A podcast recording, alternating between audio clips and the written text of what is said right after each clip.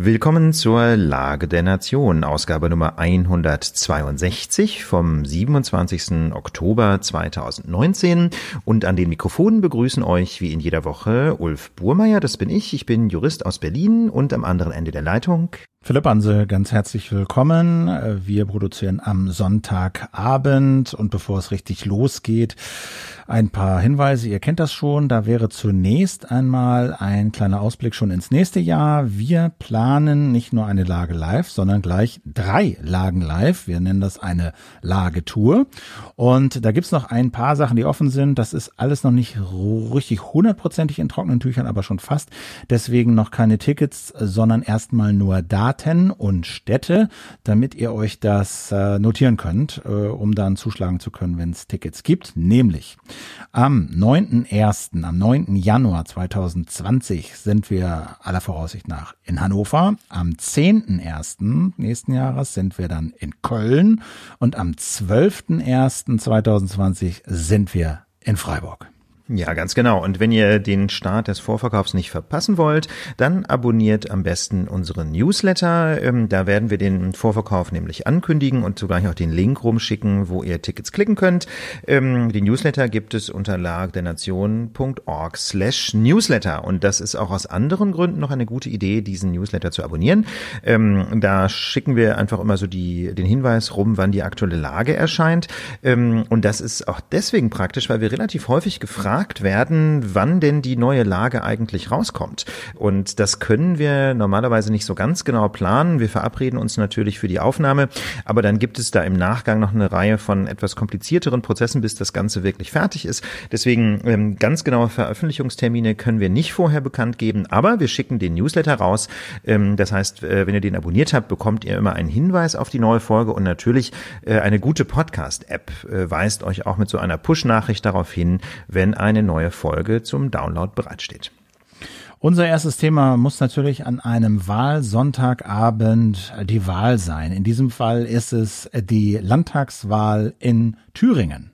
Ja, ganz genau. Und dazu schauen wir zunächst mal auf die aktuellen Zahlen. Ähm, wir nehmen, wie gesagt, am Sonntagabend auf. Das heißt, wir haben noch kein vorläufiges amtliches Endergebnis. Äh, alles, was wir jetzt sagen, beruht auf vorläufigen Zahlen. Aber ähm, wir haben schon die erste Hochrechnung immerhin, die wir hier zugrunde legen können, äh, aus der ARD von 19.14 Uhr. Und ähm, danach ist die Wahlbeteiligung deutlich gestiegen, nämlich auf rund 60 Prozent. Und äh, vom Ergebnis her betrachtet wird die linke stärkste Kraft in Thüringen mit fast 30 Prozent, legt so ein, zwei Prozentpunkte zu. Dahinter allerdings schon die AfD ähm, als zweitstärkste Kraft mit rund 24 Prozent. Das sind plus 13 Prozent. Ähm, das ist ohnehin schon natürlich bemerkenswert, aber ganz besonders besorgniserregend in Thüringen, weil die Partei dort geprägt ist von Björn Höcke, dem ultrarechten Agitator vom Flügel, was wiederum der völkische und rechtsradikale Kern äh, oder Teil der AfD ist. Ähm, das ist schon wirklich sehr interessant und wird uns sicher in der Lage auch noch beschäftigen, wie denn das eigentlich zustande kommen konnte. Die Union ist dritte Kraft geworden mit rund 22 Prozent, 22,5 Prozent der Stimmen. Das ist ein Absturz um rund 11 Prozentpunkte. Ähm, das heißt also, selbst von dieser Polarisierung des Wahlkampfs auf die beiden Spitzenkandidaten Bodo Ramelow, Ministerpräsident, und Mike Moring, dem Gegenkandidat von der Union, konnte die Union überhaupt nicht profitieren. Ganz im Gegenteil, wie gesagt, minus 11 Prozentpunkte. Aber auch SPD und Grüne schwächeln ganz massiv in Thüringen. Die SPD findet sich bei nur noch circa 8,5 Prozent äh, der Stimmen wieder. Das ist eindeutig kein Volksparteiniveau mehr, minus vier Prozentpunkte. Und die Grünen hat es noch härter getroffen. Sie sind nur knapp überhaupt über die 5%-Hürde gekommen, haben auch einige Prozentpunkte verloren. Ähm, bei der FDP gibt es noch kein genaues Ergebnis. Wahrscheinlich ist sie ganz knapp drin im Landtag äh, in Erfurt mit genau 5% der Stimmen. Aber wie gesagt, das lässt sich zum Zeitpunkt ähm, jetzt 19.15 Uhr äh, noch nicht genau sagen. Ähm, aber es ist, glaube ich, auch für die Analyse äh, des Wahlergebnisses nicht so wahnsinnig entscheidend, Philipp. Ja. Denn auf jeden Fall kann man sagen, es wird ganz kompliziert. Es wird super kompliziert. Momentan ist es ja so, dass eben Rot-Rot-Grün äh, regiert hat, eben bis zu dieser Wahl.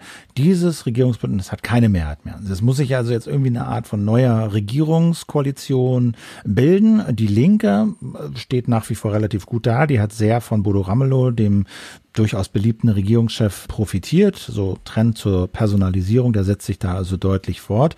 Aber eine Mehrheit gibt es eben trotzdem nicht mehr, selbst wenn die FDP nicht reinkommen sollte. Die Stimmen sich also noch mal ein bisschen anders verteilen. Ja, das ist vielleicht ganz interessant bei der Gelegenheit nur mal so als Einschub. Wieso hat das eigentlich Auswirkungen auf die, äh, auf die Regierungskoalition, äh, ob die FDP reinkommt oder nicht, obwohl ja die FDP an der Koalition sowieso nicht beteiligt wäre? Da kann man sich ja fragen, wie das eigentlich zustande kommt. Und der Effekt ist hier der, ähm, wenn eine Partei mit knapp fünf Prozent der Stimmen noch an der fünf Prozent Hürde scheitert, dann fallen ja diese Stimmen komplett unter den Tisch, deswegen 5%-Hürde, weil die Partei dann gar keine Mandate bekommt und dementsprechend verteilen sich die Mandate dann auf die anderen Parteien.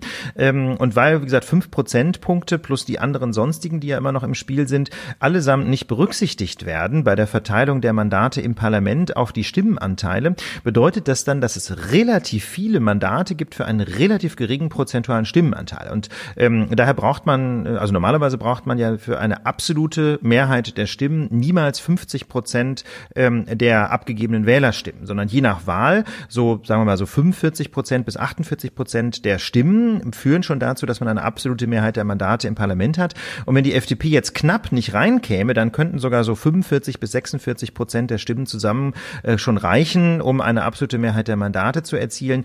Ähm, aber jetzt haben Rot-Rot-Grün so schlecht abgeschnitten, also insbesondere äh, SPD und Grüne sind so weit abgefallen, ähm, dass es, egal wie die FDP abschneidet, äh, für die bisherige Koalition wohl keine Mehrheit mehr geben wird. Also äh, kann man sagen, je mehr Stimmen nicht berücksichtigt werden, weil sie knapp an der 5%-Herde scheitern, desto weniger braucht eine Partei, um eine absolute Mehrheit zu kriegen? Ganz genau. Also wenn, wenn, wenn, kann man sich ja relativ gut vorstellen, die Mandate werden halt nicht auf alle abgegebenen Stimmen verteilt, sondern nur auf die abgegebenen Stimmen von Parteien, die fünf Prozent oder mehr erreicht haben. Jedenfalls im Grundsatz, es gibt dann ja immer noch so Spezialklauseln ähm, in, bei der Bundestagswahl, wenn man irgendwie drei Direktmandate errungen hat und so. Aber lassen wir das mal raus. Also im Grundsatz ist es so, ähm, wenn viele Stimmen unter den Tisch fallen, weil Parteien knapp an der fünf Prozent Hürde scheitern, dann verteilen sich die Mandate eben auf die anderen Stimmenanteile und dementsprechend können dann mal so 45 46 Prozent der Stimmen schon reichen für eine absolute Mehrheit der Mandate. Folge ist eben eine extrem schwierige Regierungsbildung, Philipp. Genau, also Linke und Union könnten, das würde reichen von den Mandaten her, die könnten eine Regierung bilden, aber Union hat gesagt, mit den Linken machen wir es nicht. Und äh, dann ginge natürlich auch eine modifizierte Art der jetzigen Regierung, also Rot-Rot-Grün, könnte sich die FDP hier noch ins Boot holen und das mit vier Parteien versuchen oder vier Fraktionen versuchen. Da hat die FDP aber auch schon gesagt, mit den Linken machen wir es nicht. Ja. So. Eine GroKo äh, ist auch ganz lustig. Äh, GroKo ist ja auch immer so eine Option. Also das, was früher mal GroKo hieß, also eine große Koalition zwischen SPD und Union. Aber die lege jetzt in Thüringen, weil die FDP, weil vor allen Dingen die SPD, aber auch ja die Union, so unglaublich wenig Stimmen bekommen hat, bei zusammen 31 Prozent. Also eine GroKo in Thüringen wären 31 Prozent. Also es gab Zeiten, da hätte eine der beiden Parteien sich geärgert, wenn sie so viel äh, Stimmen nur bekommen hätte. Jetzt haben sie beide zusammen so viel. Also das sagt schon eine ganze ganze Menge aus über das, was da so in unserem Parteiensystem vor sich geht. Ja, AfD hat 24 Prozent, mit denen will niemand. Genau, das sind also im Grunde aus der Perspektive der demokratischen Regierungsbildung verlorene Stimmen. Ja, klar, da kann man natürlich sagen, äh, irgendwie Protest, aber ähm, also ich finde, so langsam aber sicher muss sich doch jeder, ähm, der AfD wählt, mal überlegen, ob er nicht im Grunde da Ursache und Wirkung äh, unterschätzt oder Ursache und Wirkung vertauscht, muss man eigentlich sagen. Ähm, wir haben jetzt schon häufiger darauf hingewiesen, ähm, dass es, ähm, dass viele Menschen, die, äh, die die AfD wählen, irgendwie so das Gefühl haben, haben, sie gehören zu den Verlierern und dass äh, die Demokratie für sie nichts erreicht. Naja, und wenn man eben jetzt AfD wählt, dann macht man es der Demokratie noch schwerer, äh, überhaupt zu funktionieren. Und insofern, ähm, ja, das, äh, da verkehren sich also Ursache und Wirkung. Vielleicht äh, spricht sich das ja so langsam mal rum, ähm, dass die Zeiten einfach vorbei sind, wo man auf diese etwas bizarre Weise Protest üben kann. Also, wenn ich mir das so angucke, ähm, sehe ich eigentlich im Moment nur eine Option. Entweder müssen sich Union und Linke zusammenraufen, wobei das demokratisch ein großes Problem wäre, denn wo soll denn da noch der Konsens sein? Ja, also ich meine, die Idee bei der Demokratie ist ja eigentlich auch, dass man durch seine, durch seine Wahlentscheidung irgendwie die Richtung bestimmt und wenn man jetzt quasi die beiden Extrempole ähm, des demokratischen Spektrums äh, zusammenbindet, wo soll da noch diese Richtungsentscheidung herkommen? Also das könnte wirklich nur eine Art Notgemeinschaft äh, sein. Überzeugender finde ich persönlich eigentlich die Idee, dass ja ähm, Rot-Rot-Grün eine Koalition schmieden könnten und sich von der FDP tolerieren lassen könnten. Na, das ist ja immer so ein bisschen, wie soll ich sagen, so die, äh, der, der Trick, so die Hintertür, wenn man nicht so richtig koalieren will. So war das mit der Linken ja am Anfang auch. Da wollten manche ja auch nicht mit der Linken koalieren. Dann gibt's ja immer noch die Möglichkeit, eine Koalition ohne zu bilden und äh, sich dann tolerieren zu lassen. Das könnte vielleicht eine Möglichkeit sein, äh, dass Rot-Rot-Grün ähm, eine Koalition bilden und mit der FDP immerhin über eine Tolerierung sprechen. Ähm, ich muss gestehen, ich habe jetzt die Parteiprogramme der Thüringer ähm, Parteien nicht so genau auf dem Zettel, dass ich äh, quasi jetzt letztlich einschätzen könnte, wie groß die Überschneidungen sind.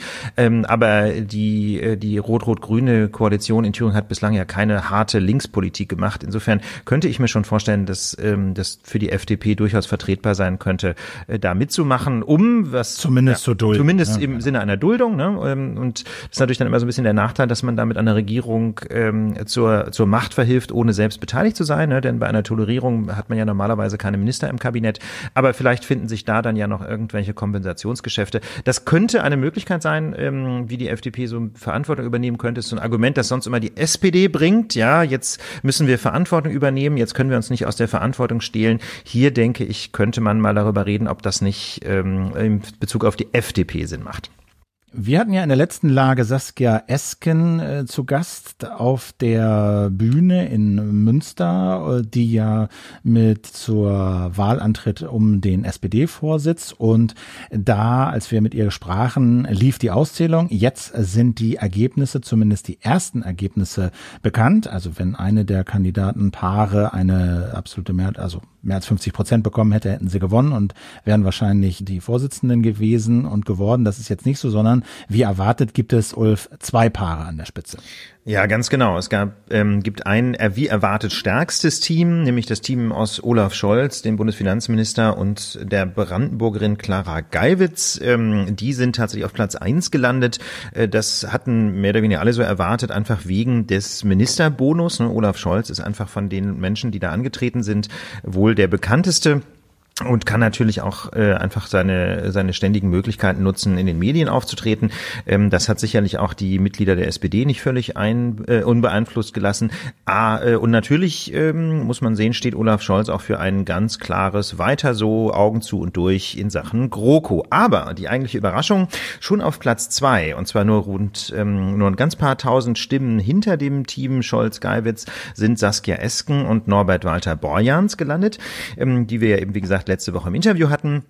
Und äh, die anderen Teams folgen mit teils deutlichem Abstand. Und das bedeutet, nun gibt es eine innerparteiliche Stichwahl. Philipp hat es schon gesagt, der innerparteiliche Wahlkampf in der SPD geht weiter. Aber dadurch, äh, dass äh, die beiden da jetzt ins Finale gekommen sind und wenn sie es jetzt schaffen sollten, die Stimmen der anderen progressiven Kandidaten und Kandidatinnen, die jetzt nicht in diese Stichwahl gekommen sind, hinter sich zu vereinigen, dann haben die beiden äh, Boyans und Esken durchaus eine realistische Chance, das Rennen zu gewinnen, oder? Ja, das würde ich auch so sehen, denn das, äh, wie gesagt, Olaf Scholz ist zwar als sehr konservativer Kandidat auf Platz eins gelandet, aber eben auch nur mit so knapp über 20 Prozent. Und das zweite konservative Team, Boris Pistorius und Co., ähm, ist weit abgeschlagen. Das heißt also, insgesamt sind die eher konservativen Wählerinnen und Wähler bei dieser Partei äh, Abstimmung in der SPD nur bei um nicht mal 30 Prozent gelandet, ähm, während die eher progressiven Teams, wobei man das schon auch mit so ein bisschen Anführungszeichen setzen muss, das sind jetzt nicht alles so dezidiert, ähm, wie soll ich sagen, linke Soziale wie Esken und Norbert Walter Borjans, aber jedenfalls, wenn man die, die Stimmen der eher progressiven Teams zusammenrechnet, dann kommen die so auf 60 bis 70 Prozent. Also ich denke, in der Stichwahl sieht es eigentlich ähm, für das jetzt noch zweitplatzierte Team sehr gut aus, aber klar, äh, es wird jetzt noch ein bisschen Wahlkampf geben innerhalb der SPD und vor allem ist natürlich jetzt spannend, ähm, ob die anderen unterlegenen Teams eine Wahlempfehlung abgeben und wenn, für welches dieser Teams. Ähm, und wie gesagt, das wird sich dann Ende November, Anfang Dezember klären und ich glaube, am 7. Dezember ähm, ist auf dem SPD-Parteitag dann die eigentliche Wahl vorgesehen. diese, diese, was wir jetzt sogar auch so als Abstimmung oder Wahl bezeichnet haben, ist technisch nur eine Mitgliederbefragung. Äh, die eigentliche Wahl, so sieht es das Parteiengesetz vor, können nur die Delegierten auf dem SPD-Parteitag treffen, aber es wird allgemein erwartet, ähm, dass sie das Ergebnis dieses Mitgliederentscheids berücksichtigen und im Zweifel auch beachten werden. Wir hatten ja, als wir, glaube ich, in Hamburg waren, ähm, schon mal über den sogenannten äh, Mietendeckel gesprochen, der damals zumindest in Eckpunkten in Berlin vorgestellt worden war. Das klingt natürlich erstmal nach einem Berliner Thema, aber es ist völlig unstrittig, dass dieser Berliner Versuch, Mieten in Städten in den Griff zu bekommen, sehr ambitioniert ist, auf jeden Fall Vorbildcharakter hat. Viele andere große Städte gucken sich dieses Gesetz an, um zu sehen, ob sie damit etwas anfangen können ob sie das vielleicht übernehmen können. Erst recht, wenn das irgendwann vor Gericht vielleicht Bestand haben wird. Und jetzt hat in dieser Woche, wie alle dachten, der Berliner Senat, also die Landesregierung, diesen Mietendeckel ins Gesetz gegossen und auch als Gesetz verabschiedet. Das ist zwar nicht ganz so, da kommen wir gleich drauf, aber es ist doch sehr wahrscheinlich, dass dieses äh, Gesetz in dieser Form, wie wir es gleich skizzieren werden, tatsächlich Gesetz werden wird und damit ein sehr, sehr ambitioniertes mietenpolitisches Gesetz in Kraft treten wird, was viel Auswirkungen haben wird auf Mieter erstmal und Mieterinnen hier in Berlin, aber eben dann wahrscheinlich auch anderswo in der Republik. Ulf, aber zunächst mal zu dieser Frage, hat der Senat die Berliner äh, Landesregierung das Ding jetzt beschlossen? Das ist ganz lustig, ne? Dass, äh, dass dieser öffentlich oder der Eindruck wurde ja allgemein öffentlich erweckt, aber wenn man sich das mal so ein bisschen genauer anguckt, ist es doch nicht ganz so. Ähm, also zunächst mal war es sehr merkwürdig. Die Senatsverwaltung für Stadtentwicklung und Wohnen hat sich hartnäckig geweigert, äh, jetzt rauszurücken, was da eigentlich beschlossen worden ist im Senat. Ähm, das hat mich dann so ein bisschen misstrauisch gemacht. Daraufhin habe ich dann äh, mal weiter recherchiert und natürlich haben wir den irgendwie organisiert, diese Beschlussvorlage äh, oder diesen, diesen, diese Wörterteil da. Und ähm, turns out, ähm, der Gesetzentwurf wurde vom Senat Rat nur zur Kenntnis genommen, weil nämlich der Rat der Bürgermeister noch Stellung nehmen muss. Ähm, das ist so eine Berliner Besonderheit. Ja, gibt's ja so Bezirksbürgermeister und die sollen sich noch dazu äußern. Und erst dann soll diese Vorlage endgültig beschlossen werden. Also da haben sie so ein bisschen geschummelt öffentlich. Ähm, aber gleichwohl, ähm, also finde ich es erstmal ein sehr komischer Umgang mit der Presse, wenn da irgendwas im Senat durchgewinkt wird, in welcher genauen Form auch immer, das da nicht rauszurücken, hat mich wirklich irritiert. aber jedenfalls im Ergebnis kann man sagen, die wesentlichen Linien dieses Gesetzes dürften schon klar sein. Man sieht im Gesetz Gesetzentwurf äh, an, dass das noch eine Rohform ist. Da sind noch Wörter doppelt und da fehlen ein paar Buchstaben hier und da und so. Also das muss noch äh, hochpoliert werden oder aufpoliert werden. Aber die inhaltlichen Linien sind, denke ich mal, klar. Und deswegen lohnt es sich auch jetzt nochmal so als Überblick jedenfalls deutlich zu machen, welche Fakten denn jetzt in diesen Mietendeckel geregelt werden. Also insgesamt ist vorgelegen, dass Mieter und Mieterinnen um mehr als zwei Milliarden Euro entlastet werden. Und das Ganze soll auf verschiedenen Wegen passieren. Da ist zum einen der Mietenstopp. Der sagt, für fünf Jahre darf im Prinzip keine höhere Miete vereinbart werden als die Miete, die am 18. Juni 2019 galt und gezahlt wurde. Also das war sozusagen dieser Stichtag, auf den sich da alle geeinigt haben. Ab 2022 darf es dann leichte Mieterhöhungen, irgendwie gut ein Prozent geben als Inflationsausgleich, äh, muss aber noch gesondert wohl in der Verordnung geregelt werden. Ja, ganz genau. Und ansonsten gelten eben sogenannte Mietobergrenzen. Ähm, ganz wichtig, die gelten also nur für äh, Gebäude, die vor 2014 bezugsfertig geworden sind. Und diese Obergrenzen basieren im Grunde auf den Werten des Berliner Mietspiegels äh, aus dem Jahr 2013. Die Gesetzesbegründung ähm, verweist darauf, dass das der letzte Mietspiegel sei, wo der, ähm, wo der Wohnungsmarkt noch so halbwegs gesund war in Berlin. Danach habe es ein deutliches Übergewicht der Nachfrage Nachfrage über das Angebot gegeben, sodass also die Mieten in Berlin durch die Decke gegangen sind. Und wie gesagt, da die Obergrenzen also auf dem Niveau des Mietspiegels von 2013. Ähm, und diese Obergrenzen dürfen bei Neuvermietung und bei, ähm, und bei Wiedervermietung nicht überschritten werden. Spannend ist dann noch äh, ein zweiter Punkt, der vielleicht noch drastischer eingreift ähm, als die Obergrenzen bei Neu- und Wiedervermietung, nämlich die Kappung von sogenannten Wuchermieten. Wenn diese Mietobergrenzen um mehr als 20 Prozent überschritten werden, dann soll eine Kappung dieser Mieten durch Bescheid der Senatsverwaltung für Stadtentwicklung und Wohnen möglich sein, wobei äh, noch Zuschläge eben für, für, äh, einfache, mittlere und gute Lagen berücksichtigt werden und auch Zuschläge für eine besonders gute Ausstattung. Und wir haben das jetzt mal testweise so ein bisschen durchgerechnet, um das so ein bisschen plastischer zu machen, Philipp. Also, fangen wir mal an mit so einem relativen Neubau der erst bezugsfertig war 2003 bis 2013. Mhm. Und der ist ne, Neubau, Sammelheizung mit Bad. Da gilt die Mietobergrenze von 9,80 Euro. Wenn man eine gute Ausstattung hat, hat so ein paar Kriterien, ist jetzt nichts Spezielles, aber viele Neubauten dürften das haben, darf diese Obergrenze um einen Euro erhöht werden, dann ist man bei 10 Euro 80. Und diese gilt erstmal für Erstvermietung und Wiedervermietung, ne? Also wenn die zum ersten Mal vermietet werden und wenn sie jetzt wieder vermietet werden, dann darf diese Grenze nicht überschritten werden. Von 10,80 Euro für Wohnungen, die bis 2013, zwischen 2003 und 2013 gebaut wurden. Wie gesagt, danach gibt es keine Mietobergrenze, aber 10,80 Euro. So. Wenn jetzt aber die Miete, was bei vielen Neubauten dieser Jahre durchaus der Fall sein dürfte, höher ist als diese 10,80 Euro, und zwar deutlich höher, dann darf die Miete abgesenkt werden. Auf welche Höhe? Da gibt es zwei Faktoren da wird dann diese Lage noch mit in Betracht gezogen. Wenn es eine gute Lage ist, dann darf man noch mal 74 Cent pro Quadratmeter auf diese 10,80 Euro draufschlagen. Dann ist man also bei 11,54 Euro. Und die Absenkung der höheren Mieten darf dann, sagen wir mal, 120 Prozent dieser 11,54 Euro erreichen. Also darf 20 Prozent noch höher liegen als diese schon leicht erhöhte Miete und man ist dann nach einer Absenkung bei maximal 13,85 Euro. Also genau. in Neubauten, die eine höhere Miete haben als diesen Mietendeckel, dürfen die Mieten abgesenkt werden und es wird nicht mehr kosten dürfen als 13,85 Euro pro Quadratmeter. Aber da muss man zum Beispiel mal ganz ehrlich sagen, das hat ja nur mit Sozialismus nichts zu tun. Ne? Das ist ja immer noch eine ziemlich stolze Miete. Also ganz ehrlich, das zahlt man, natürlich zahlt man heute ein bisschen mehr, aber es ist nach wie vor natürlich eine Miete, die sich äh, längst nicht jeder leisten kann. Und ähm, das finde ich eine ganz interessante Erkenntnis, ne? dass dieser Mietendeckel, ähm, wo ja häufig äh, in der Diskussion auch sehr niedrige Zahlen genannt wurden, eben durchaus auch relativ hohe Mieten noch zulässt. Wie gesagt, ist jetzt ein Rechenbeispiel, wo man von noch höheren Quadratmetermieten kommt und bei der Absenkung, äh, bei der Absenkung ist, wo einfach noch so bestimmte Faktoren dazukommen, ne? die Lage 74 Cent und die 20 Prozent Aufschlag. Äh, wenn man ähm, bei der Erstvermietung und Wiedervermietung ist, sind es nur 10,80 Euro. Das ist natürlich was anderes. Aber wie gesagt, das führt jetzt durchaus nicht dazu, dass alle ähm, Leute mit einmal nur noch 6, 7, 8 Euro pro Quadratmeter zahlen. Ne? Das ist wenn also, du so eine Wohnung wiedervermietest,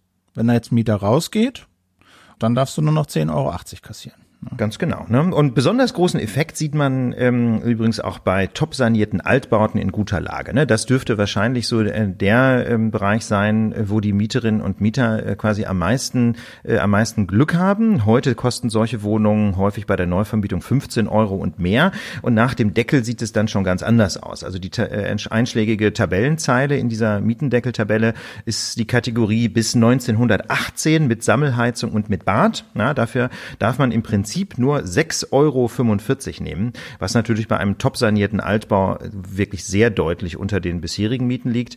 Ähm, dann kommt noch ein Euro drauf für die moderne Ausstattung. Äh, das heißt also, der Mietzins, der höchstzulässige Mietzins bei Erstvermietung und Wiedervermietung, selbst im top sanierten Altbau, sind danach 7,45 Euro. Das ist wirklich nicht viel Geld, äh, auch für den Berliner Wohnungsmarkt. Äh, das ist schon wirklich eine deutliche Begrenzung. Bei der Kappung sind jetzt wiederum, also wenn jemand heute deutlich mehr zahlt und gerne möchte, dass die Miete abgesenkt wird, dann sind eben noch bestimmte weitere Faktoren zu berücksichtigen, wieder diese 74 Cent Zuschlag für die gute Lage. Und dann liegt die Obergrenze bei 8,19 Euro für Kappungszwecke und davon wiederum 120 Prozent, bedeutet eine Kappung auf 9,83 Euro. Aber wenn man sich überlegt, solche Wohnungen kosten eben heute häufig 15 Euro und mehr, dann muss man sagen, hier sparen Mieterinnen und Mieter in Zukunft selbst im Kappungsfall äh, rund 50 Prozent äh, ihrer Mietzinsen ein äh, und bei Neuvermietung ist es noch weniger. Also das ist so wahrscheinlich so der Bereich, des Wohnungsmarktes, äh, wo es die deutlichsten äh, Einsparpotenziale gibt und wo natürlich auch das ein oder andere ähm, Finanzierungsmodell mutmaßlich ins Rutschen gerät. Ne? Also wenn so eine Wohnung irgendwie als, als Investor jetzt billig gekauft hat, für viel Geld saniert hat, ähm, dann äh, muss man sagen, dann kann es hier und da auch schon eng werden das muss man vielleicht nochmal betonen, die wichtige Ausnahme sind eben diese Neubauten. Dass diese ganzen Regeln, über die wir jetzt gesprochen haben, wirklich nicht, nicht gelten für Wohnungen, die 2014 und später bezugsfertig waren. Da können die Leute im Prinzip wieder machen, was sie wollen, außer eben die Regelung der Mietpreisbremse gelten. Aber der Mietendeckel gilt für diese Neubauten nicht. Genau, und das ist auch genau der Sinn und Zweck äh, dieses Mietendeckels. Also wenn man mal in die Gesetzesbegründung schaut, geht es eben darum,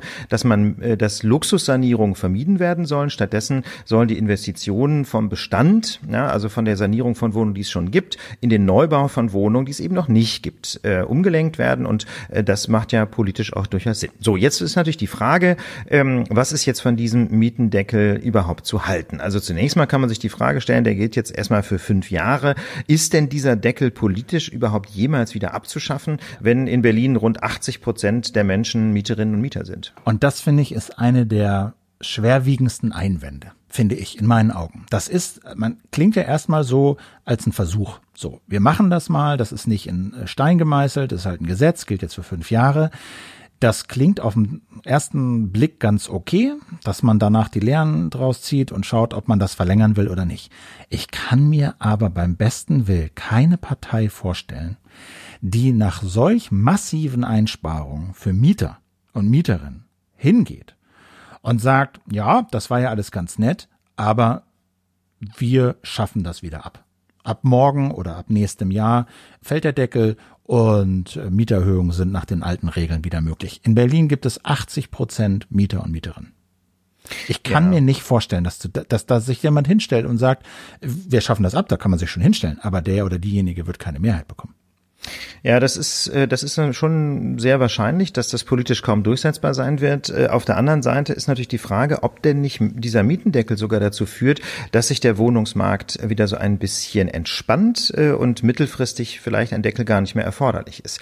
Denn wir haben es eben schon kurz angeschnitten. Der Deckel führt dazu, ähm, dass sich Sanierungen von Altbauten, insbesondere Luxussanierungen, nicht mehr lohnen. Ne? Bislang ist es ja sehr häufig so, dass Investoren ein Haus kaufen, wo Wohnungen so in mittelgutem oder auch schlechtem Zustand Zustand drin sind und dann ähm, wird dieses Haus Luxus äh, und dann kosten die Wohnungen eben enorm viel Geld hinterher und ähm, nur noch ganz wenige Menschen können es sich leisten, in diesen Wohnungen zu wohnen. Und äh, der Witz ist natürlich, dass durch solche Sanierungen keine einzige neue Wohnung entsteht, ne, sondern im Gegenteil, es werden Wohnungen, die vorher ganz billig angeboten wurden, mit einem Mal auf dem Wohnungsmarkt sehr, sehr, sehr teuer angeboten. Das heißt also eine Nullsumme, keine einzige Wohnung mehr, aber die Wohnungen, die es schon gibt, werden extrem teuer. Und ähm, das macht nach dem Mietendeckel keinen Sinn mehr, einfach weil die äh, weil die Wohnungspreise gedeckelt sind. Das heißt also, dieses Spielchen ist dann ökonomisch nicht mehr sinnvoll. Aber ähm, umso mehr lohnt sich natürlich Neubau. Denn bei Neubauten gilt der Mietendeckel nicht. Das heißt also, wenn man tatsächlich ähm, höhere Mieten nehmen möchte, dann muss man heute Wohnungen neu bauen. Es wird also vermutlich unter dem Deckel einen zweigeteilten Mietmarkt geben Altbauten und Neubauten bis 2013 werden relativ billig angeboten, auch nicht zu Schnäppchenpreisen, wir haben es eben mal durchgerechnet, aber jedenfalls relativ billig, während Neubauten ab 2014 im Zweifel relativ teuer angeboten werden. Aber vielleicht ist das ja auch gerade ganz gut so, ne? Dann ist eben für jeden Geldbeutel und auch für jeden Komfort, den man gerne hätte, ist was dabei. Und, ähm, und vor allem aber wird, äh, denke ich mal, relativ eindeutig der Neubau angekurbelt werden, weil das Geld ja irgendwo hin muss. Weißt du, das, das Kapital muss ja irgendwo investiert werden. Ähm, sofern man es in Berlin investieren will, das ist so eine Fußangel, muss man natürlich sagen. Es kann natürlich auch sein, dass Investoren sich jetzt sagen, in Berlin ist alles komisch, ich gehe nach Hamburg oder München. Aber solange das Geld in Berlin investiert wird, macht es eigentlich nur noch Sinn, ähm, davon neue Wohnungen zu bauen. Und das ist ja genau das, was wir auf dem Berliner Wohnungsmarkt brauchen. Nicht Luxussanierung von bestehenden Wohnungen, sondern neue Wohnungen, um den Druck vom Wohnungsmarkt zu nehmen. Und dann, dann wird irgendwann vielleicht ähm, der Mietendeckel auch gar nicht mehr erforderlich sein. Äh, äh dazu fallen mir zwei Sachen ein. Erstens werden natürlich wahrscheinlich wie bisher auch keine günstigen Neubauten geschaffen, sondern wahrscheinlich teure. Das glaube ich auch, ja. So. Das zweite ist, warum sollten Investoren jetzt auf dem Berliner Markt investieren, wenn sie wissen, die haben jetzt erstmal für fünf Jahre einen Mietendeckel vereinbart. In fünf Jahren, 2000, weiß ich nicht, 25, schauen Sie sich das Ganze nochmal an. Wenn ich jetzt baue, ist meine Wohnung dann fünf Jahre alt. Womöglich fällt die dann unter den nächsten Mietendeckel, wenn sie den verlängern. Das heißt, ich habe vielleicht fünf Jahre Zeit, um meine 15, 16 Euro zu nehmen. Danach muss ich aber damit rechnen, dass der Mietendeckel Teil 2 meine jetzt neu gebaute Wohnung dann mit erfasst. Und ich dann die Mieten senken muss. Zumindest ist das schwer zu kalkulieren. Du musst zumindest davon ausgehen, dass dann irgendjemand sagt, du hast jetzt 16 Euro fünf Jahre lang genommen, aber jetzt fällt deine Wohnung unter den Mietendeckel Folge 2. Das heißt Absenkung auf, was weiß ich, die Hälfte und das war's dann. Ich, ich kann Investoren verstehen, denen das zu unsicher ist. Du nicht? Klar, natürlich kann, kann das sein, dass Leute sagen, nö, das mache ich jetzt nicht mehr. Ähm, das, ist, das ist denkbar, aber das ist letztlich natürlich eine reine Spekulation. Niemand weiß, was passiert. Niemand weiß, ob Neubauten mit einem Mal unter den nächsten Mietendeckel fallen. Und ehrlich gesagt weiß man aber auch nicht, ob nicht bei nächster Gelegenheit auch in Bremen und Hamburg oder vielleicht sogar irgendwann in München ein Mietendeckel eingeführt wird. In München ist es jetzt eher unwahrscheinlich, weil das ja nur landesrechtlich geht. Mit anderen Worten, selbst eine ähm, in diesem Fall sozialdemokratisch regierte Stadt wie München kann so einen Mietendeckel wohl nur sehr schwer selber einführen. Das müsste die Landesregierung tun und die ist nun in München CSU dominiert. Das heißt, da wird das so schnell nicht passieren. Aber in vielen anderen äh, Regionen Deutschlands weiß man nicht, ob nicht auch dort ein Mietendeckel eingeführt wird. Das heißt also, ähm, mit diesem Argument, ich weiß ja nicht, was in ein paar Jahren ist, kann man im Grunde in Deutschland nirgendwo mehr bauen, außer vielleicht im Freistaat Bayern. Und was ist, was hast du zu dem Argument von Leuten, die jetzt sagen, okay, wir sollen jetzt meinetwegen, wir lassen uns auf dieses Spiel ein, meinetwegen, wir bauen jetzt in Berlin neu und nicht wissen, was da in fünf Jahren kommt. Wir können aber äh, das nicht machen, weil wir diese Neubauten nicht finanziert kriegen mit 10,80 Euro, sondern da ist das Land so teuer, das Bauland ist teuer, die Vorschriften sind so groß, Energieeinsparverordnungen müssen teure Dächer, Fenster, Dämmung rein wir kriegen das mit 10,80 Euro dann irgendwann nicht mehr, die wir dann was, vielleicht zahlen. Was denn für 10,80 Euro?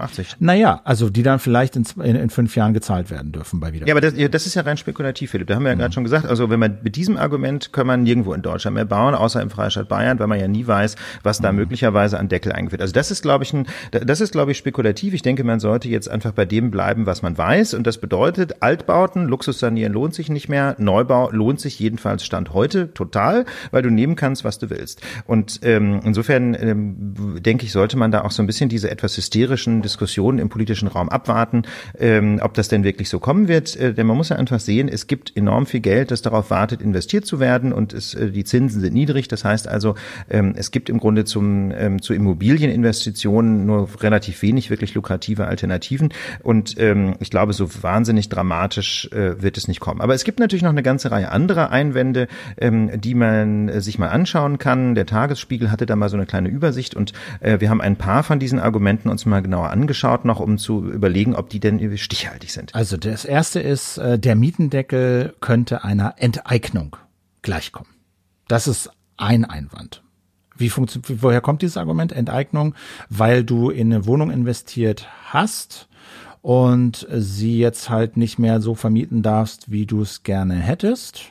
Genau. Und deswegen wird dir quasi was Umsatz weggenommen, Einnahmen weggenommen, wo wird dann genau. enteignet? Genau, da wird im Grunde nichts nix enteignen, muss man ganz ehrlich sagen. Ähm, Enteignung bedeutet ja eben, dass, äh, dass man sein Eigentum komplett verliert oder in wesentlicher Hinsicht nicht mehr nutzen kann. Das wäre vielleicht der Fall, wenn eine Wohnung ähm, quasi zwangsverwaltet würde. Ja, wenn also die Wohnung äh, von der Stadt dann an irgendwen vergeben würde, den der Vermieter oder die Vermieterin nicht drin haben will. Äh, einfach nur eine Deckelung der Mieten hat mit Enteignen nichts zu tun. Das Bundesverfassungsgericht hat äh, erst in einer Entscheidung äh, von vor wenigen Wochen, die wir in einer Lage im August ausführlich besprochen haben, nochmal darauf verwiesen, dass es kein Vertrauen darauf gibt, maximale Rendite aus seinem Eigentum zu ziehen und insbesondere ist auch diese Renditemaximierung eben gerade nicht als solche geschützt vom Eigentumsgrundrecht. Also das muss man sagen, dieses Schlagwort Enteignung fällt eindeutig mhm. in den Bereich politischer Rhetorik. Das hat mit, mit Juristerei nichts mehr zu tun. Was ist mit dem Argument, der Vertrauensschutz wird verletzt? Beim Vertrauensschutz geht es eigentlich darum, ob das Vertrauen darauf verletzt wird, dass, ähm, dass eine bestimmte Miete, die vertraglich vereinbart ist, mit einmal nicht mehr zulässig ist. Äh, und da muss man halt sagen, äh, ab Juni 2019 jedenfalls gibt es kein Vertrauen mehr, denn da gab es ja diesen Senatsbeschluss, ähm, der schon grundsätzlich auf einen Mietendeckel geeinigt hat. Ähm, aber auch da muss man wieder verweisen auf die Rechtsprechung des Bundesverfassungsgerichts. Ähm, wie gesagt, ab Juni 2019 ganz sicher kein Vertrauensschutz mehr, aber auch vorher eigentlich nicht, ähm, denn ähm, das Bundesverfassungsgericht hat darauf verwiesen, dass es kein Vertrauen gibt darauf, dass in dem sozialpolitisch besonders umstrittenen Bereich des Mietrechts ähm, eine gesetzliche Regelung Bestand hat steht in aller Deutlichkeit drin. Ähm, haben wir im Detail besprochen, wie gesagt, in einer Lage, ich glaube vom 20. August oder so. Ähm, ja, wie gesagt, also da ähm, muss man auch sagen, es ist auch, wenn man genau hinschaut, eher ein Scheinargument. Äh, Mietendeckel gefährdet die Bautätigkeit, das haben wir eben schon ausführlich besprochen. Da vielleicht noch den Einwand der Wohnungswirtschaft, das sollte hier nicht fehlen. Die Wohnungswirtschaft wartet in einem offenen Brief an den Senat vor einer Minderung der Investitionen um bis zu 90 Prozent.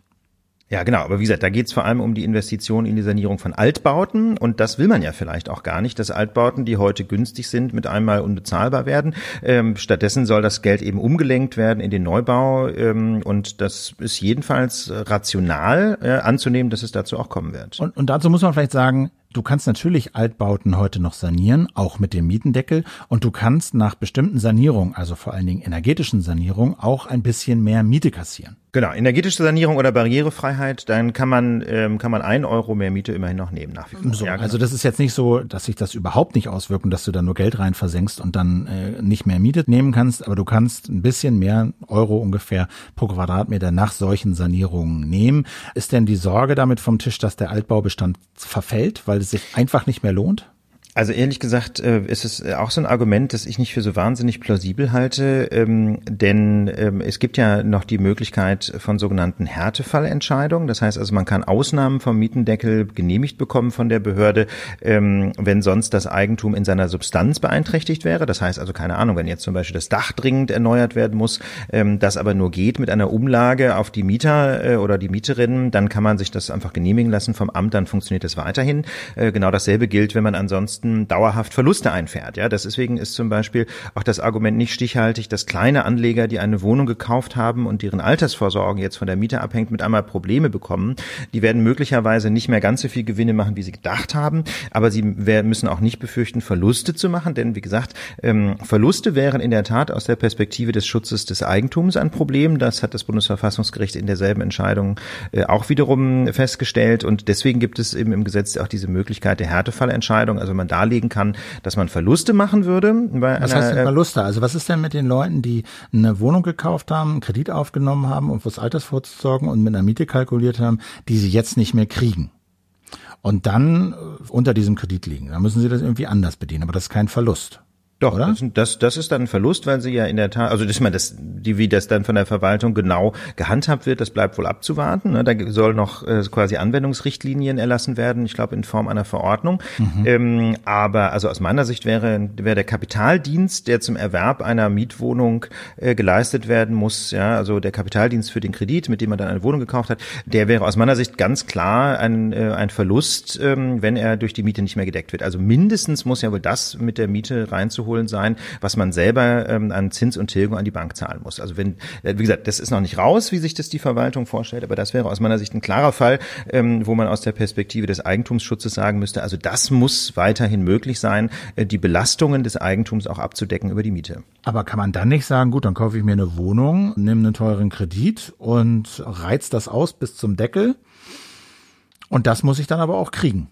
Naja, bis zum Deckel kannst du es ja ausreizen. Mhm. Das ist ja, das ist ja nie ein Problem. Das kannst du mhm. ja auch ohne Härtefall. Mhm. Ähm, wenn du aber jetzt neu noch hingehst und äh, eine überteuerte Wohnung kaufst mit einem Kredit, der sich nach den Deckelwerten nicht mehr rechnet, dann wirst du dir vermutlich ähm, vorhalten lassen müssen, dass du selber schuld bist. Ja, mhm. denn das steht im Gesetz so drin. Also Verluste sind nur dann zu berücksichtigen, wenn die jetzt nicht quasi auf Verschulden des Vermieters beruhen. Und da würde ich sagen, da macht es einfach einen riesen Unterschied, wann man diesen Kredit aufgenommen hat. Wenn man also keine Ahnung vor zwei Jahren entsprechend äh, spekuliert spekuliert hat äh, und dachte, man kriegt irgendwie 15 Euro kalt, ähm, dann wird man das vermutlich wohl ähm, dem Vermieter noch nicht vorwerfen können. Während wenn man jetzt noch hingeht und wie du so schön sagst, da versucht das auszureizen, dann wird man wohl sagen müssen, nee, also so haben wir nicht gewettet, jetzt hättest du halt mit den Deckelwerten kalkulieren müssen.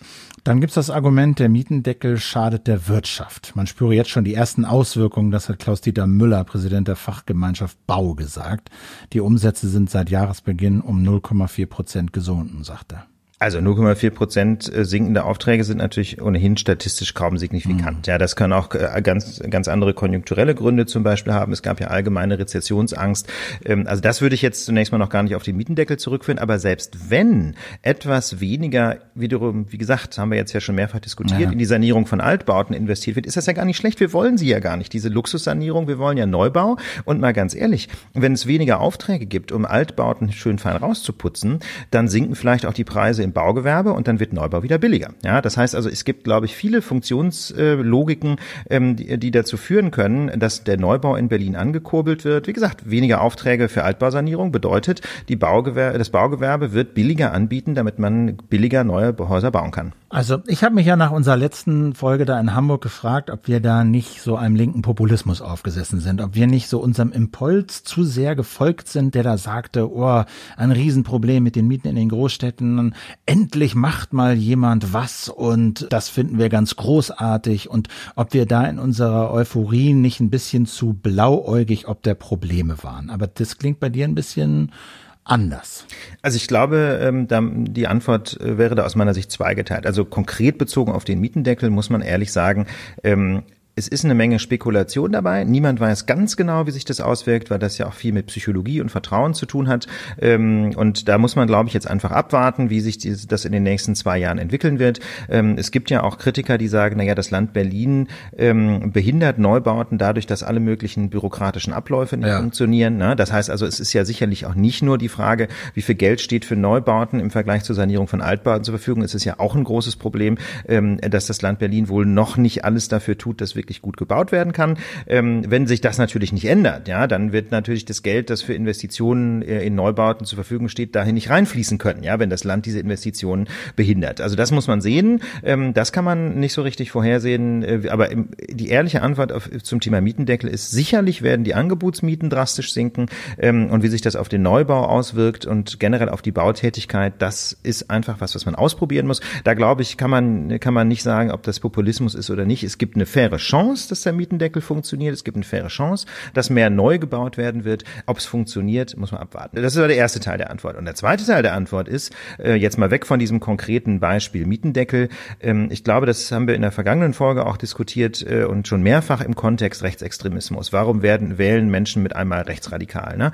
Ähm, da muss man einfach ganz deutlich darauf verweisen, dass Politik Handlungsfähigkeit beweisen muss. Ne? Das Gefühl, dass man vernachlässigt wird vom Staat, dass die Politik nichts tut, dieses Gefühl Gefühl führt zu Vertrauensverlust in die Demokratie und in Extremfällen auch dazu, dass Menschen in den Extremismus abgleiten.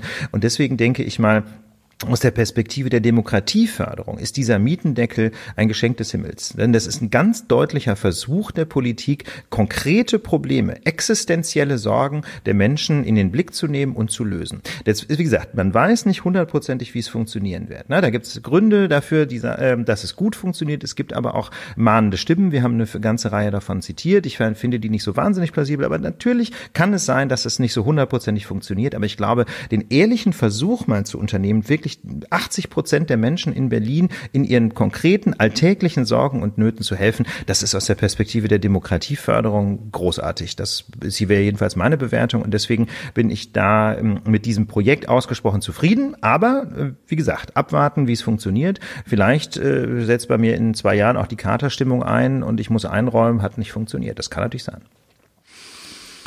Ja, also es ist ein wirklich auch ein komplexes Sujet, also auch für äh, Studenten, Studierende der Politikwissenschaft oder so, die können sich das mal angucken, weil das schon auch ein Gesetz ist, was in viele Richtungen ungeahnte Effekte entfalten kann. Aber ich würde auch denken, mein Gefühl ist schon auch, es ist ein lohnender Versuch und die ersten Eckpunkte sind ja auch etwas abgemildert worden und wir haben ja auch gehört, Mieten in Neubauten auf knapp 14 Euro abzusenken. Das scheint mir noch was zu verdienen zu sein, würde ich ja. sagen. Äh, da muss man jetzt noch keine Miesen damit machen. Ne? Und wie gesagt, wenn man wirklich so kalkuliert hat, dass man Verluste machen würde, kann man ja einen Härtefallantrag stellen. Also mir scheint das Gesetz, je genauer man sich das anguckt, ähm, doch schon relativ ausgewogen zu sein. Und das äh, vieles wird jetzt auch von der Verwaltungspraxis ab, äh, abhängen. Ne? Also zum Beispiel die, wie wird diese Absenkerei funktionieren? Werden da werden da ähm, serienweise Bescheide erlassen, über die man lange streiten kann, oder wird die Verwaltung das gut prüfen? Möglicherweise wird es ja auch so sein, dass Mieterinnen und Mieter sich mit ihren Vermietern zusammen zusammensetzen und sagen, pass mal auf. Ja, ich zahle jetzt 11 Euro. Wenn ich kündige, kannst du die Wohnung nur für 7 Euro neu vermieten. Da machen wir doch einen Deal, ja. Ähm, da senken wir einfach in Anführungsstrichen freiwillig die Miete auf 8,50 Euro ab ähm, und damit sind alle happy und schon muss auch niemand mehr zum Bezirksamt gehen und sich, oder in diesem Fall zur Senatsverwaltung sogar und sich einen Bescheid über die Absenkung holen. Äh, das hängt, glaube ich, sehr viel davon ab, wie das in der Praxis gehandhabt wird. Aber wenn Vermieter und, äh, und Mieterinnen äh, da vernünftig sind und im Zweifel diese Absenkung lieber durch Vertrag Vertrag regeln, als da auf einen, äh, als einen Bescheid vom Amt äh, sich einzufangen, dann glaube ich, können da ganz viele Konflikte vermieden werden. Ja, auch diese Härtefallregelung, ne, das ist natürlich auch ein Amtsakt und äh, meine, war jetzt auch im Spiegel ein großer Artikel, wie sehr Leute kämpfen, die irgendwelche Dachstühle ausbauen wollen und nicht viel Miete kassieren wollen, sondern nur Wohnraum schaffen wollen und wie sehr die an dieser Berliner Verwaltung verzweifeln, weil die das Gefühl haben, äh, sie sind einfach nur Gegner und werden gehasst und ihnen werden Hürden und äh, Probleme in den Weg gelegt, wo es nur geht. Das muss man jetzt wirklich mal abwarten, aber das ist ja dann unter Umständen auch in den Händen der Berliner Landesregierung da vielleicht einen Klimawechsel herbeizuführen. Wir yeah. kommen zum nächsten Thema. Äh, das haben wir hier äh, genannt. Lucke Lindner de Maizière. Was darf man in Deutschland eigentlich noch sagen? Der Hintergrund sind äh, im Kern zwei Ereignisse dieser Woche. Das eine haben wir den Fall Lucke genannt. Also Lucke, Bernd Lucke, ähm, kennt er, äh, hat sich 2014 beurlauben lassen. Er ist eigentlich Professor an der Uni Hamburg, um als Politiker ins Europaparlament zu gehen, nämlich für die AfD, die er ja maßgeblich mitgegründet hat.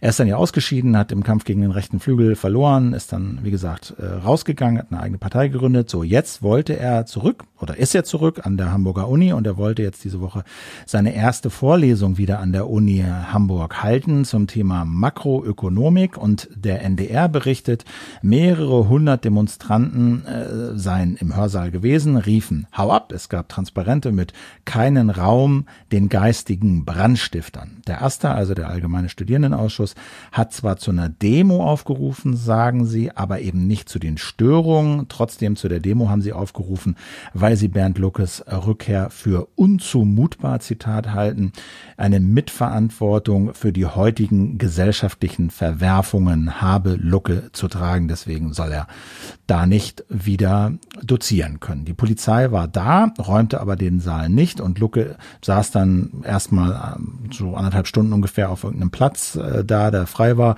und hat dann nach zwei Stunden den Saal verlassen. Die Polizei hat ihn hinausgeleitet.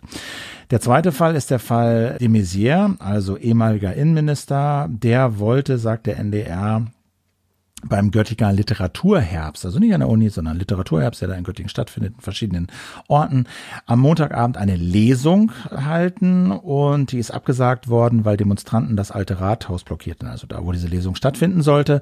Die rund 100 linken Aktivisten, äh, schreibt der NDR, machen den ehemaligen Bundesinnenminister und auch den Verteidigungsminister für Waffenlieferungen an die Türkei verantwortlich. Die Blockade sei ein Protest gegen den Angriff der Türkei auf Nordsyrien.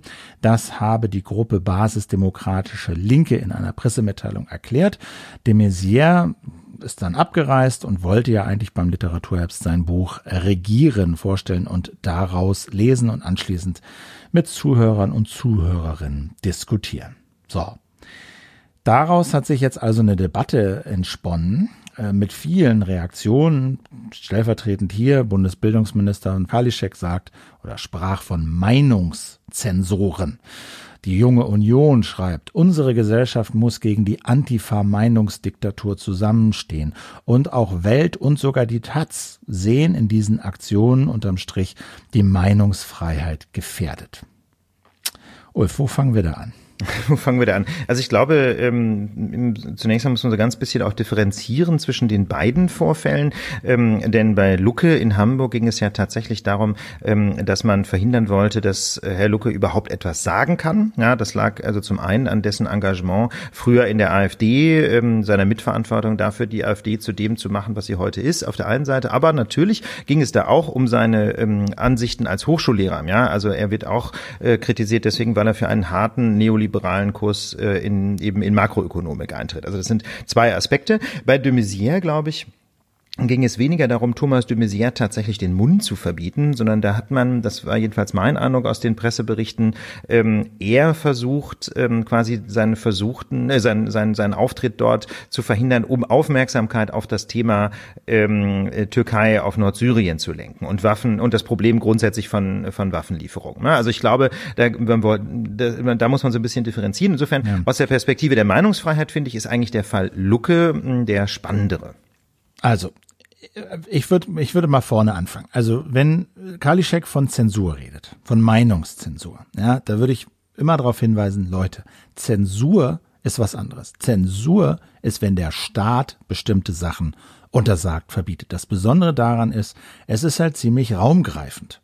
Ja, man kann halt dann, wenn der Staat etwas verbietet, nicht einfach das Medium wechseln oder das Haus wechseln oder die Institution wechseln, um was zu sagen, sondern das geht dann im Zweifel einfach nicht. Hier sind es punktuelle Sachen. Wir haben ja in unseren Kommentaren auch, veröffentlichen wir auch nicht alles. Da sagen wir, das ist okay und das geht nicht und das ist dann keine Zensur, sondern das ist unser gutes Recht, äh, das redaktionell zu bearbeiten. So ist das bei anderen Institutionen, Hochschulen, Wissenschaftsfreiheit, die können mehr oder weniger selber entscheiden, wen sie da zu Wort kommen lassen und wen nicht. So, also ich würde sagen, Zensur ist das schon mal nicht. Trotzdem stellt sich natürlich die Frage, was müssen wir ertragen?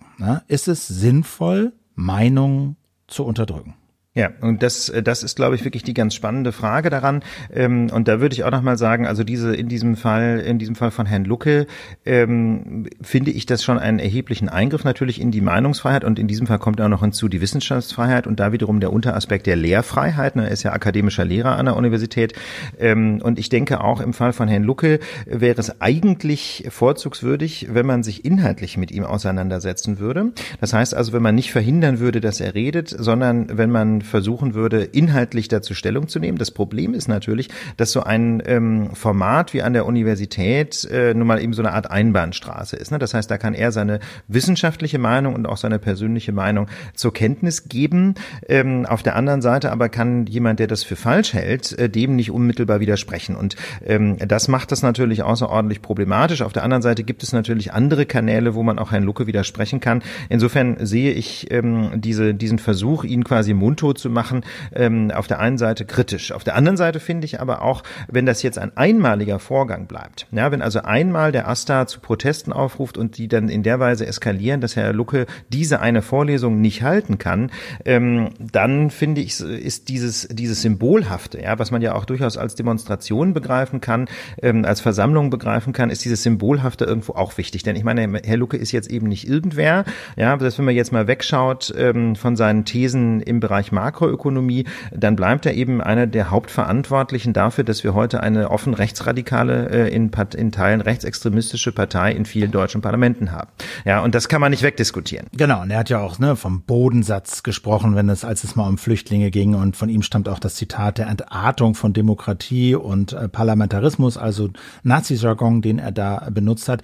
Ich würde auch denken, zumal ja die Uni der Uni-Rektor und auch die grüne Bildungssenatorin sich so äh, danach geäußert haben, sinngemäß, ja, äh, die Uni soll einen äh, Diskursraum bieten. So. Ich würde mir auch wünschen, dass dann so eine Institution diesen Diskurs vielleicht auch organisiert. Ja, dass wenn sie wissen, sie haben den Lucke als Professor und sie können und wollen ihn nicht rausschmeißen, dass es aber durchaus diesen Widerstand in der Studierendenschaft gibt, dass sie dann eine Debatte organisieren. Jetzt muss man sagen, Asta hat wohl dem Lucke Gespräch angeboten oder äh, Lucke hat beim Asta um Gespräch nachgesucht oder ein Gespräch angeboten. Der Asta hat das, glaube ich, angenommen in Hamburg. Also da scheint es jetzt so eine Art äh, Diskussion und Debatte zu geben. Ich hätte auch das Gefühl, dass wenn das bei einer einmaligen Nummer bleibt, um so ein Symbol zu setzen, zu sagen, hier ist der Lucke an unserer Uni das ist ein Problem. Ja, jetzt gucken da alle hin. Könnte ich mir vorstellen, dass das, dass das legitim ist. Es darf aber, finde ich, nicht zur Regel werden. Genau, ja. Dass sie ihm jetzt wirklich regelmäßig die Bude einrennen und einfach regelmäßig verhindern, dass ein Wissenschaftler da seine Vorlesung hält. Genau, und das ja. würde ich, das würde ich genauso sehen wie du, Philipp. Und da würde ich nur dazu sagen, möglicherweise gibt es ja bestimmte rechtliche Gründe, wieso dieser Mann als Hochschullehrer nicht mehr tragbar ist. Aber das sollte dann eben nicht so ein Mob vom, vom Asta in dieser Vorlesung letztlich mit nicht physischer Gewalt, aber einfach mit, mit akustischer Gewalt, wenn man so will, ähm, erzwingen. Ja, sondern das sollte dann in einem rechtsförmigen Verfahren geklärt werden. Also die Univerwaltung sollte sich schon mal ernsthaft die Frage stellen, ob der Mann als Hochschullehrer noch tragbar ohne jeden Zweifel für unsere äh, freiheitlich-demokratische äh, Grundordnung eintritt oder ob der nicht möglicherweise gerade ein Problem hat mit der Demokratie. Denn wie gesagt, wer, wer von Entartung von Demokratie und Parlamentarismus spricht, ähm, der löst sich möglicherweise eben doch, weil kann ich nicht abschließend beurteilen, will ich auch gar nicht, ne, aber der löst sich doch möglicherweise von dem, ähm, was eben Voraussetzung ist für eine Beamtentätigkeit und möglicherweise kann man den Mann dann eben in einem rechtsförmigen Verfahren vom Katheder entfernen und dann hätte ich da kein Problem mit. Und äh, Stichwort Philipp, was du eben sagtest, äh, ähm, man da einmal verhindern, äh, im, im Grunde so im Sinne einer Demonstration d'accord, aber nicht auf Dauer. Wenn man das jetzt mal überträgt auf den Fall de Maizière, finde ich, ähm, dann muss man, äh, muss man das, muss man da sehr deutlich sagen, ähm, de Maizière ist ja noch nicht mal Extremist. Ne? Man kann seine Politik kritisieren, auch mit guten Gründen, aber da würde ich den Blockierenden doch vorhalten, ähm, ja, man kann demonstrieren, man kann meinthalben den Start der Veranstaltung um 15 oder auch 30 Minuten verzögern, habe ich Verständnis für, aber irgendwann dann finde ich, äh,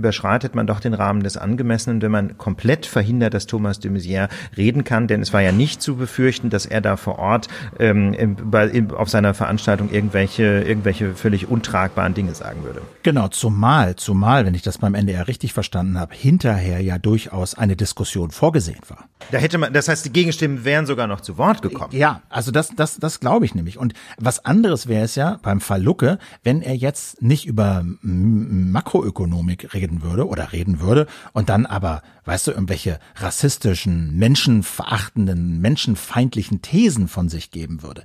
Dann würde ich sagen, ist eine neue Stufe erreicht. Dann wäre eine Intervention in seinen Vorlesungen durchaus wieder in einem neuen Licht zu betrachten. Aber solange er einfach über seine Wirtschaftsforschung da doziert, finde ich, muss es mit einmal Genüge getan sein. Und auch beim de Maizière würde ich dir auch recht geben, dass da auch die Ver Ver Veranstalter ja durchaus wohl vorgesehen hatten, dass es eine Debatte gibt. Und die hätte man, finde ich, nutzen können, ohne äh, zu verhindern, dass ein demokratischer Politiker sein Buch vorstellt und daraus liest. Das finde ich geht nicht. Ja, ich würde nur noch einen Gedanken ins Spiel bringen wollen, Philipp, ähm, nämlich die Grenzen der Meinungsfreiheit. Und ähm, das ist jetzt eher ein politisches als ein rechtliches Statement, ähm, denn äh, wir, wir leben ja in einem Staat, ähm, der eben nicht blind ist gegenüber den Gefahren, ähm, denen die Demokratie auch ausgesetzt ist. Das lässt sich immer so schön auf die Formel bringen, keine Freiheit für die Feinde der Freiheit. Also wer ganz bewusst die Möglichkeiten, die unsere freiheitliche Ordnung bietet, ausnutzt, um diese Freiheit selber anzugreifen oder zu beseitigen,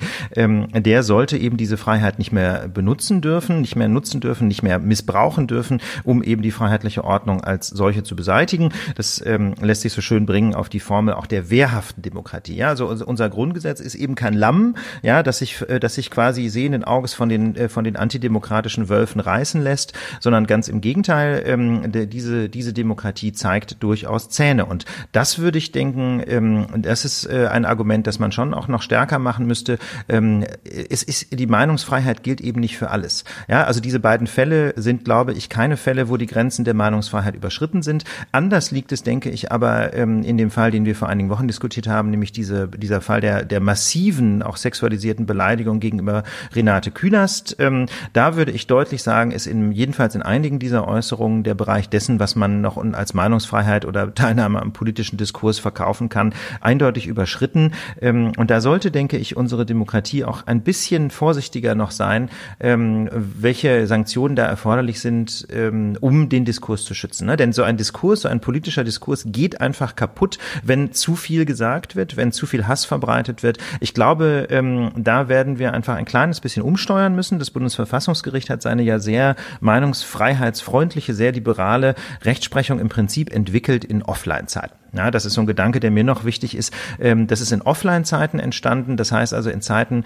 wo nicht zu befürchten war, dass eine Meinung massenhaft geteilt, retweetet und in sozialen Medien verbreitet wird, sondern wo eine Meinung eben, äh, sich entweder versendet hat im Radio oder in einer Leserbriefspalte einmal gedruckt wurde und dann wieder vergessen wurde. Ähm, das ist heute eben anders. Meinungen radikalisieren heute viel mehr und ich glaube, ähm, wenn man das sich vor Augen führt, dann muss man einfach die Grenzen des Sagbaren ein klitzekleines bisschen verschieben. Ähm, ein bisschen mehr Zivilisation, ein bisschen weniger Radikalität ist da, glaube ich, zwingend geboten. Ähm, denn es geht ja bei der Meinungsfreiheit eben nicht darum, dass man alles auf auf alle Weisen sagen kann, sondern es geht darum, dass man in einer Demokratie Meinungen austauschen kann. Und bestimmte Formen, Meinungen auszutauschen, wie es jetzt eben Renate Künast passiert sind, die führen eben nicht mehr zu einem Diskurs, sondern sie machen Diskurs unmöglich, weil einfach der Hass so hohe Wellen schlägt. Und ich glaube deswegen, äh, Meinungsfreiheit zu weit zuzulassen, dazu liberal zu sein und damit den Diskurs selber zu verhindern, das finde ich ist, äh, das ist auch ein Exzess und da muss, glaube ich, auch das Bundesverfassungsgericht äh, einmal ein Feintuning wagen. Wir geben jetzt nochmal ein kleines, das hatten wir letzte Woche schon vor, Update zu dem Impeachment, zu dem Amtsenthebungsverfahren, was äh, in den USA ja läuft. Das ist ja nicht ganz unerheblich und da ist doch ordentlich Schwung jetzt äh, reingekommen über die letzten Tage. Der Vorwurf, äh, der von den Demokraten ja gemacht wird, ist, dass US-Präsident Donald Trump äh, seine Macht missbraucht, um ja, persönliche Dinge und persönliche Interessen voranzubringen. Und das ist in dieser Woche doch wieder erheblich deutlicher geworden, dass die an dieser These durchaus was dran ist. Das haben nämlich zahlreiche Diplomaten äh, ausgesagt und äh, die Linie äh, inhaltlich ist ziemlich klar, auch wenn das jetzt noch nicht bewiesen ist. Trump hat offensichtlich die Macht, seine Macht als Präsident, aber auch die Macht der USA ausgenutzt, um diese eigenen Interessen äh, zu verfolgen. Konkret, er hat also den Ukrainern auf verschiedenste Art und Weise in dem Telefonat äh, durch seine Diplomaten wissen lassen, ihr wollt ein Treffen mit mir, Donald Trump, im Weißen Haus. Ihr wollt diese knapp 400 Millionen Dollar haben, die das amerikanische Parlament euch zugebilligt hat, um gegen die russische Invasion vorzugehen, fein, aber nur wenn ihr Ermittlungen anstrengt, die mir politisch nützen. Einmal gegen meinen demokratischen Konkurrenten Biden und seinen Sohn und dann hat er noch so eine Verschwörungstheorie ausgepackt, wonach die Demokraten mit den Ukrainern kooperiert hätten, um die Wahlen 2016 zu beeinflussen. Also nicht Trump und Russland, sondern die Demokraten und die Ukrainer. Ist eine Verschwörungstheorie, gibt darauf keinerlei Hinweise. Im Gegenteil, das wurde alles entkräftet. Aber diese beiden Sachen, das wollte Trump, dass die Ukrainer sich dieser Sache annehmen da ermitteln, um eben diese Leistungen zu bekommen. Die Republikaner, die bestreiten, dass es diese Zusammenhänge gibt. Ihr kriegt nur das, wenn ihr das macht. Gleichzeitig sagen sie das aber dauernd. Zum Beispiel im Fernsehen der Stabschef von äh, Donald Trump, Mick Mulvaney, der letztlich eine ganz wichtige Funktion hat, der unter anderem auch dafür verantwortlich war, dass diese knapp 400 Millionen Dollar an die Ukraine, die vom Parlament genehmigt worden waren, die gezahlt hätten werden müssen, gestoppt wurden. Und Mulvaney hat eine Pressekonferenz gegeben und letztlich genau bestätigt, was die Demokraten Trump vorwerfen, nämlich. Did he also mention to me in past the, the, the, the corruption related to the DNC server? Absolutely. No question about that. Um, but that's it. And that's why we held up the money. So the demand for an investigation into the Democrats was part of the reason that he ordered to withhold funding to Ukraine. The look back to what happened in 2016 certainly was, was part of the thing that he was worried about in corruption with that nation. And that is absolutely appropriate. But to be clear, what you just described is a quid pro quo. It is funding will not flow unless the investigation into the Democratic server happens as well. We do that all the time with foreign policy. And I have news for everybody get over it. There's going to be political influence in foreign policy. Also er hat es quasi alles nochmal bestätigt, was Trump vorgewerfen wird, nämlich diesen Zusammenhang zwischen Leistung und Gegenleistung, also quid pro quo. Quid pro quo ja. ist ja ein amerikanischer Fachbegriff aus der Juristerei. Das bedeutet Zug um Zug, also Leistung oder, oder Leistung gegen Gegenleistung. Die Idee dabei genau. ist, dass Donald Trump tatsächlich ähm, die eine inhaltliche Verbindung hergestellt hat äh, oder hat herstellen lassen über seine Mitarbeiter gegenüber der Ukraine. Ihr ermittelt, sonst sonst fließt diese Militärhilfe nicht. Ne? Das ist genau. dieses äh, Quid pro quo. Und wie gesagt, Mulvaney hat hinterher auch nochmal gesagt, er hätte das nicht gesagt, obwohl es alle im Fernsehen gesehen haben. Also es war äh, schon bizarr. Und die neueste und interessanteste mittlerweile Verteidigungsstrategie, äh, die kam diese Woche auch raus von Matthew Whitaker, einem Republikaner, ehemals Justizminister für eine kurze Zeit. Und der hat Folgendes gesagt. Abuse of power is not a crime. Also zu Deutsch, Machtmissbrauch ist kein Verbrechen. Also ob das stimmt, sei mal dahingestellt. Aber wenn jetzt die Verteidigungslinie ist schon, ja, ja, es gab Machtmissbrauch. Trump hat seine Macht für persönliche Zwecke missbraucht, aber das ist ja das ist okay. Ist ja sozusagen ist okay, ist ja ist nicht okay. kriminell. Da kann man nur sagen, ja, aber Machtmissbrauch ist vielleicht eventuell kein Verbrechen, aber es ist auf jeden Fall ein Grund, ihn des Amtes zu entheben. Ja, genau, denn da muss man dann wiederum, denke ich, auch unterscheiden ähm, zwischen Vorwürfen, die tatsächlich direkt strafrechtlich relevantes Verhalten betreffen und Vorwürfen, die einfach nur ähm, quasi Überschreitung politischer Spielräume ähm, darstellen. Ne? Das heißt also, wenn jemand sich zwar nicht strafbar gemacht hat, aber sein, seine politische Macht äh, ausnutzt, um persönliche Vorteile zu erringen, dann ist das eben etwas, was vielleicht nicht bestraft werden kann von einem Strafgericht, was aber natürlich politische Konsequenzen haben kann. Und das ist ja gerade das Besondere ähm, an diesem Impeachment-Verfahren, dass es nicht nur äh, geht um Straftaten. Na klar, wenn man dem Präsidenten Straftaten nachweisen kann, ist das ein besonders deutlicher Fall. Aber ähm, das muss ja nicht mal so sein. Ne? Wenn man einfach nur quasi politischen Mach Machtmissbrauch nachweisen kann, dann kann es durchaus auch reichen, um äh, in diesem Impeachment zu einer Verurteilung zu kommen. Aber da wird es natürlich jetzt wieder ganz schwierig. Ähm, die Frage ist, ob auch die Republikaner das so sehen werden. Ne? Ob also auch die Republikaner, die ja die Mehrheit stellen im Senat und die letztlich quasi das Urteil äh, definieren äh, in diesem Impeachment-Verfahren, ob die Republikaner auch sagen werden, Machtmissbrauch, das reicht uns für ein Impeachment. Ähm, das ist, wird für sie äh, ehrlich gesagt eine ganz spannende Zwickmühle werden, wenn sie sagen, Machtmissbrauch ist tatsächlich impeachable äh, behavior. Ja, das reicht uns für einen, für einen quasi Schuldspruch im Impeachment-Verfahren. Ähm, dann müssten sie sehr wahrscheinlich Donald Trump aus dem Amt entfernen. Natürlich politisch ganz schwierig, äh, einen Mann aus der eigenen Partei quasi abzuschießen. Wenn sie das aber nicht tun, was ist denn das dann bitte für ein Präzedenzfall? Ja, was bedeutet denn das eigentlich für die politische Kultur in den USA, wenn tatsächlich ähm, das, was du gerade als O-Ton eingespielt hast, quasi offizielle Linie wird im politischen System der Vereinigten Staaten? Machtmissbrauch ist kein Problem aus der Impeachment-Perspektive. Das wäre ja eine echte Katastrophe.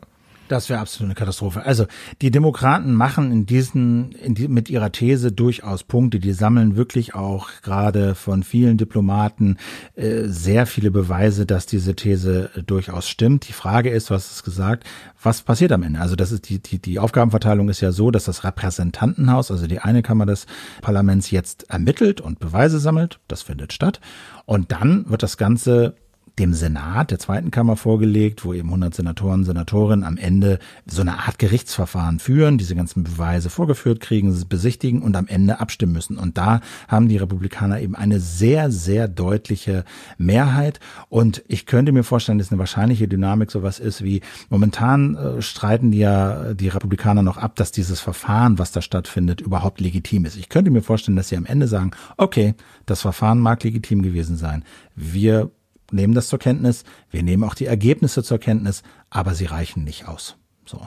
Und das könnte das wahrscheinliche äh, Ende sein dieser ganzen Geschichte. Ich weiß aber nicht, was da alles noch rumkommt. Ich glaube, dieses ganze Ding kann noch eine unglaubliche Dynamik entfachen. Ja, weil das, glaube ich auch. Ja. Äh, wirklich intensiv ermittelt wird und auch sehr viele von diesen Diplomaten, die da jetzt schon ausgesagt haben, da war schon zu spüren, die wollen ihren Arsch retten.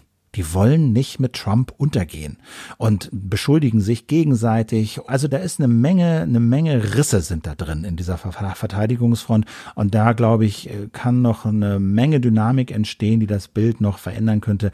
Auch wenn es jetzt momentan, ehrlich gesagt, nicht sehr wahrscheinlich ist, dass äh, Trump am Ende des Tages seines Amtes enthoben wird. Also da gibt's da übrigens noch einen ganz guten neuen Podcast, der jetzt die Tage gelauncht wurde. Impeachment Explained heißt das von Vox Media, äh, moderiert von Ezra Klein. Verlinken wir in den Show Notes, könnt ihr euch mal anhören. Sehr interessant. Ja, wir kommen noch zu unserem letzten Thema, einem ganz kurzen Update ähm, zum Thema Klimapaket. Ähm, das ist nämlich verabschiedet worden inzwischen und ähm, aus diesem Anlass in großen Teilen zumindest. Ne? ne und, und und aus diesem Anlass ähm, gab es den Versuch des Magazins Kontraste vom RBB ähm, doch mal so ein paar Details von unserer Bundesumweltministerin zu erfahren, Philipp. Und ähm, da gab es doch äh, eine ganz interessante Reaktion der Ministerin. Absolut. Das äh, berührt einen Punkt, den wir hier auch schon äh, vorgestellt haben, als wir ausführlich über dieses Klimapaket gesprochen haben. Da war ja am Ende die Frage, was ist eigentlich unser Klimabudget und was bringt uns eigentlich dieses Klimapaket? Also die Idee, der Weltklimarat äh, sagt, wir müssen deutlich unter zwei Grad am Ende des Jahrhunderts bleiben. Dafür haben die Wissenschaftler ein Budget ausgerechnet, also eine Anzahl von Tonnen an Treibhausgasen, die wir insgesamt als Weltbevölkerung noch ausstoßen dürfen, um dieses Ziel zu erreichen. Das wird dann runtergebrochen auf die ganzen einzelnen Ländern. Und die Frage war, Was glaubt die Bundesregierung, wie viel Tonnen Treibhausgase darf Deutschland insgesamt noch ausstoßen, um dieses Pariser Ziel zu erreichen? Und was glaubt die Bundesregierung, erreicht sie davon mit ihrem Klimapaket? Das hatten wir ja auch angesprochen, dass die Bundesregierung das jetzt liefern muss. Und Kontraste, Fernsehmagazin vom RBB, Beitrag ist verlinkt, hat Schulze gefragt. Wie viel CO2-Äquivalente dürfen wir denn noch verbrauchen in Deutschland?